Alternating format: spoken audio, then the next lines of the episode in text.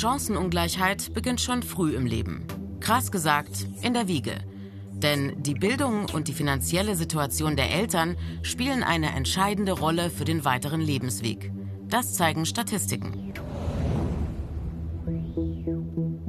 Von 100 Akademikerkindern erreichen 83 in ihrer Schullaufbahn die gymnasiale Oberstufe. Bei Kindern von Nicht-AkademikerInnen sind es nur 46. Danach dünnt sich der Anteil weiter aus und die Unterschiede werden noch deutlicher. Während 79 von 100 Akademikerkindern, wie schon ihre Eltern, an einer Hochschule oder Universität studieren, sind es bei Kindern von Nicht-AkademikerInnen nur noch 27 von 100. Stand 2018.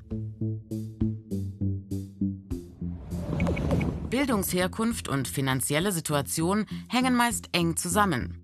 Von denen, die aus finanziellen Gründen das Studium abbrechen, haben 72 Prozent keinen akademischen Familienhintergrund.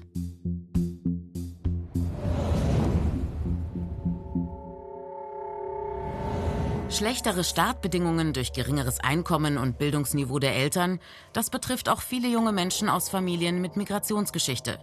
Außerdem kommen hier oft weitere Faktoren dazu, Diskriminierung und Vorurteile. Studien kommen zu dem Schluss, dass es nicht nur auf das Potenzial der Schülerinnen mit Migrationsgeschichte ankommt, sondern vielmehr auch auf die Kompetenz der Lehrkräfte in multikulturellen Klassen zu unterrichten.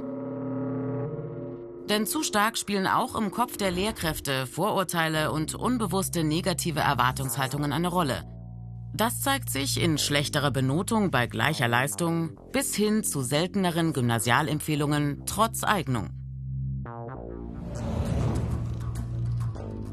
In Studien nachgewiesen, je stärker in einem Land der Bildungserfolg von der sozialen Lage der Eltern abhängt und weniger von den Fähigkeiten und Talenten, desto mehr werden bestehende Chancenungleichheiten vererbt.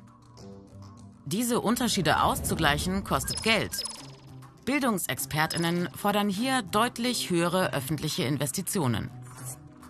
Gemessen an der Wirtschaftskraft, dem Bruttoinlandsprodukt, gab Deutschland 2017 mit 4,5 Prozent im europäischen Vergleich weniger für Bildung aus als zum Beispiel Dänemark mit 7,3 Prozent.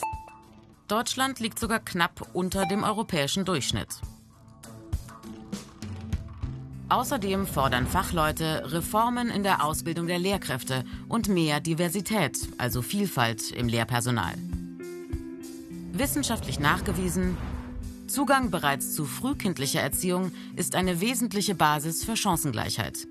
Hier stellen sich wichtige Weichen, Sprachentwicklung, Lernmotivation und Selbstvertrauen.